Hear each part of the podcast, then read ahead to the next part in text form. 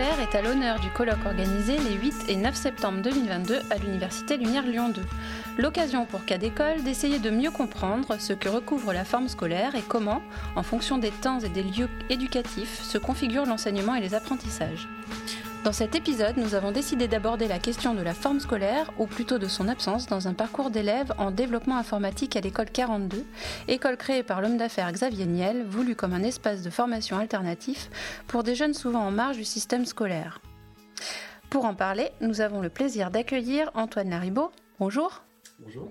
Alors vous êtes doctorant en sociologie au centre de recherche Experis à l'université Sorbonne Paris-Nord. Et Florence Éloi, bonjour. Vous êtes maître de conférence en sciences de l'éducation au laboratoire CIRCEFT Escole à l'université Paris 8 et vous avez publié Enseigner la musique au collège, culture juvénile et culture scolaire et vous avez aussi dirigé un ouvrage collectif intitulé Comment la culture vient aux enfants. Donc, vous avez tous les deux participé à une session du colloque intitulée Variation de la forme scolaire entre lycée et enseignement supérieur.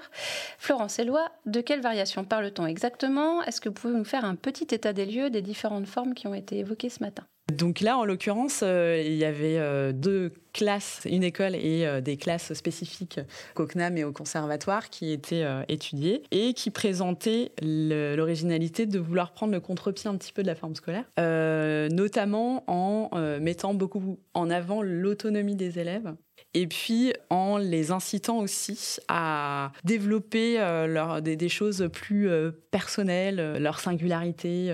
donc là, pour les écoles de, composition musicale étudiées par Alexandre, des projets très professionnalisants, on va dire, qui choisissent eux-mêmes de, dérouler qui, et qui doivent monter en autonomie dans l'école 42. Et donc voilà, tout le questionnement, c'était de se demander si finalement on a affaire là à un renouvellement de la forme scolaire une variation de la forme scolaire ou est-ce que on est euh, très éloigné de la, forme scolaire et que finalement euh, il y a peut-être quelques aspects qu'on peut rattacher à la forme scolaire mais de manière un peu lointaine et finalement est-ce que le, concept reste pertinent du coup pour euh, décrire ces écoles si ce n'est que certains aspects qui, peuvent être attachés à la forme scolaire? D'accord. Antoine Laribaud, vous qui avez étudié donc les socialisations et parcours scolaires à, à l'école 42, est-ce que vous pouvez nous expliquer justement par rapport à cette question d'autonomie, quels sont les modèles de formation qu'elle propose? Oui, alors euh, en fait, la grande spécificité de l'école 42, justement par rapport à des traits euh, saillants de, la forme scolaire, euh, c'est euh, le fait qu'il n'y a pas d'enseignants, en fait, de professeurs dans l'école, et donc c'est l'institutionnalisation d'un apprentissage collaboratif. Et après, les élèves ont des projets à réaliser. Il y a un, cadre qui est donné. On a, un choix parmi un ensemble de projets, mais l'apprentissage est individualisé, en fait. Hein. Et ensuite, on n'a pas, on a personne qui va nous dire précisément comment le faire, ni nous donner les ressources à mobiliser. Tout ça, il va falloir le trouver auprès des pairs et en ligne, notamment, par essai-erreur, euh, vraiment dans la pratique. D'accord, mais alors comment se fait la sélection ou l'évaluation au sein d'une école comme celle-là? Alors, en ce qui concerne la sélection, il y a un concours d'entrée un peu célèbre maintenant qui s'appelle la piscine, euh, qui est une phase d'immersion euh, intense dans la pédagogie de l'école, entre guillemets, qui dure sur, sur 30 jours, Ken compris, et pendant lequel, en fait, il faut réaliser chaque jour des projets. C'est très très très intense, donc ça vise déjà à mesurer cette capacité à résister à un effort assez assez constant et euh, vraiment on est, jeté dedans entre guillemets sans tout tout de suite. D'où la piscine en fait, l'idée d'immersion. Donc ça c'est ce qui concerne la, sélection dans l'école. Après au sein de l'école et même pendant la piscine en fait l'évaluation est faite aussi par les pairs. Il n'y a, a, pas d'enseignants qui viennent faire les évaluations, ce sont les autres personnes qui font l'évaluation, souvent sur des projets qu'eux-mêmes ont terminés, mais pas seulement. Des fois ça peut arriver qu'on soit amené à évaluer un projet qui, que l'on n'a pas fait quelqu'un, on doit, s'assurer que ça fonctionne. Euh, on a un guide qui nous dit voilà, dans le projet, il faut certains éléments. Et donc, euh, il y a quand même ce repère-là, hein, effectivement. Mais tout est fait entre pairs. Et alors, est-ce qu'on peut dire que euh, l'école 42 est en rupture totale avec la forme scolaire à ce niveau-là? Parce qu'il me semble que l'école 42, justement, communique beaucoup sur cette idée de ne pas être une école.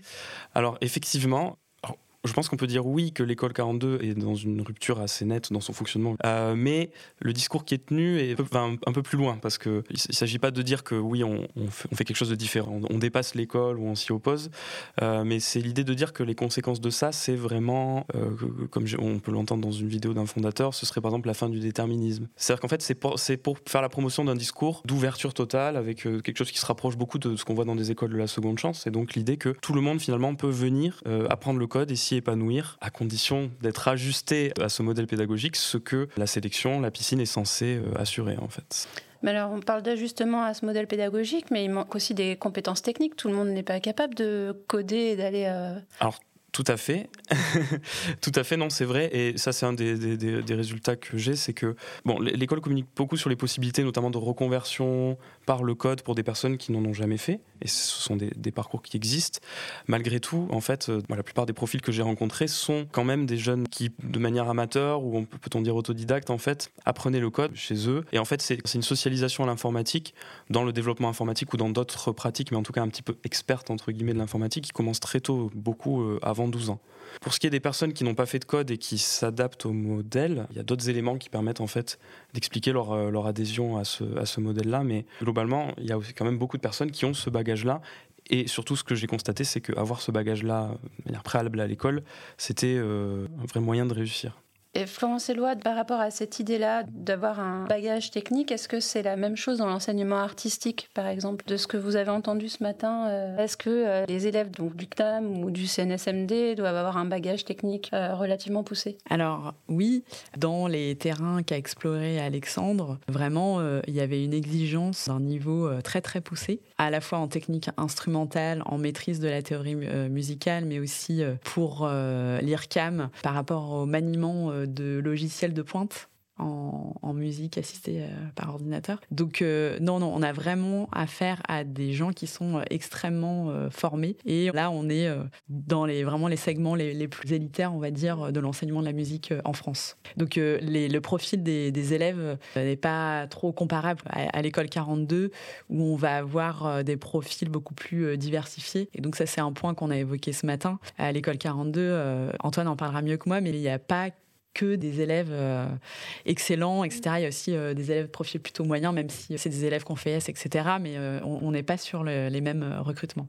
Antoine Haribo, vous voulez préciser un petit peu les profils Oui, bon, c'est très juste en fait. C'est-à-dire qu'il y a une vraie hétérogénéité dans l'école. Mais parmi en tout cas les profils, moi je m'attendais au vu de discours tenus par l'école à tomber sur vraiment beaucoup de personnes par exemple qui avaient été déscolarisées, qui, qui, ont arrêté le, avant l'obtention du bac par exemple. Alors euh, il y en a, peut-être, certes je n'ai peut-être pas réussi à rencontrer tout le monde, mais en fait la plupart moi, des profils que j'ai rencontrés sont des personnes qui n'étaient pas du tout en échec scolaire, qui étaient des élèves plutôt moyens, qui étaient finalement dans des filières générales, mais qui s'en sortaient euh, sans trop d'efforts, euh, et du coup avec des notes euh, proches de la moyenne, parfois une mention assez bien, mais voilà. Alors après, il y a quelques profils plus excellents, des personnes qui essayent de cumuler 42 avec, je sais pas, Sciences Po ou des, cours à l'université, mais bon là, de manière générale, il y a effectivement voilà, ces profils-là de, personnes qui ne pouvaient pas forcément envisager une orientation en, classe prépa ou en école d'ingénieur, et pour qui 42 apparaît comme étant une très bonne alternative. Et notamment et surtout des personnes qui se projettent dans des projets entrepreneuriaux.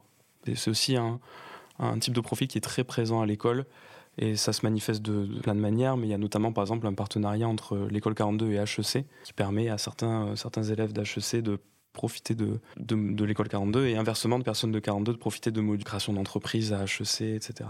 ce qui, ressort, c'est que euh, même si les profils sont un petit peu différents, ça reste euh, des profils d'élèves euh, classiques, des profils relativement particuliers. Et quand on sait la difficulté que rencontre l'école justement à s'adapter à ces profils particuliers, entre guillemets, est-ce que ces structures alternatives pourraient, d'après vous, être transposables dans le milieu scolaire classique ou vraiment, enfin, ce que vous décriviez tout à l'heure dans l'enseignement artistique, le fait que ce soit adapté seulement à une élite fait que ça devient difficilement transposable finalement. Alors oui, dans, le cas des écoles, euh, de musique euh, et des classes euh, de, composition qui ont été présentées ce matin, en fait, ils ne pourraient pas justement être dans cette logique de l'autonomie et de la valorisation de la singularité s'ils n'avaient pas par ailleurs ce bagage qu'ils ont intériorisé et qui leur permet de s'en affranchir aussi d'une certaine manière. C'est tellement euh, de l'acquis, des, des, automatismes et euh, on peut aussi se permettre euh, d'avoir une forme de réflexivité par rapport à ces apprentissages et à les dépasser et à avoir une forme de singularité dans la composition musicale. Mais donc effectivement, c'est très peu transposable dans, dans cette logique d'une exigence d'une maîtrise très très poussée des savoirs musicaux. Pour ce qui est de 42, c'est déjà en cours un peu d'une certaine manière parce qu'il y a des partenariats notamment avec l'éducation nationale qui se mettent en place entre, entre 42 et l'éducation nationale avec des essais notamment pour venir euh, apprendre le code très tôt. Je crois même que le programme commence en primaire Et euh, l'idée étant en fait d'initier euh, des jeunes à l'école, à l'apprentissage du code. Et euh, pour ça, il y a des, modules qui sont mis en place et des élèves de l'école 42 qui viennent faire ça. Alors, j'ai pas de détails dessus, donc j'ai pas envie de, de, dire des bêtises, mais en tout cas, je pense que ça pose la question de savoir si le modèle va s'exporter tel quel, sachant qu'il s'adresse à la base quand même à des personnes qui, bah, sortent de l'école, qui ont des, des, visées, des aspirations professionnelles particulières, voire un bagage technique déjà fait. Alors, quand on l'amène en primaire ou même après, qu'est-ce qui va rester finalement en fait, du modèle pédagogique de 42 à l'école? Voilà, ce sera un peu la question que je poserai, mais sans que j'ai la réponse, puisque voilà, je ne me suis pas encore trop penché, penché dessus. Oui, pour rebondir euh, sur euh, ce que vient de dire Antoine, ce qui est super intéressant aussi sur ce terrain, c'est de voir comment l'école essaie de se ressaisir d'un apprentissage autodidacte.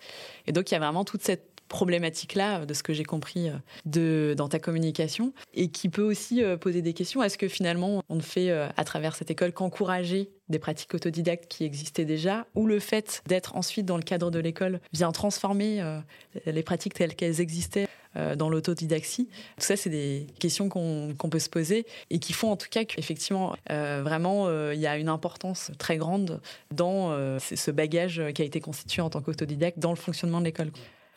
Et ça permet, je pense, d'apporter une nuance qui est que euh, parfois ce bagage est vraiment technique, informatique parfois. C'est effectivement plus des formes de disposition à l'auto-formation euh, qui, vont jouer. Donc euh, parfois il y a des personnes qui s'en sortent bien aussi parce qu'elles avaient déjà peut-être un rapport au savoir, à l'acquisition du savoir ou au partage de connaissances ou même à la recherche d'informations en ligne, sur Internet, etc., qui est finalement transposable dans ce cadre de l'école. Bon, enfin, après, ce sont des hypothèses que je dois encore euh, voilà, euh, examiner en profondeur. Oui, on peut laisser toutes ces questions ouvertes euh, pour une prochaine interview, qui sait.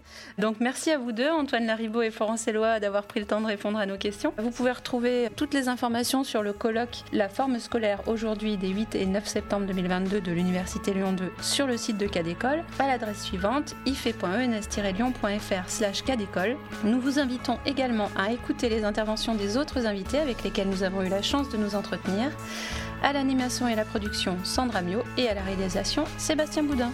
À bientôt sur Cadécole.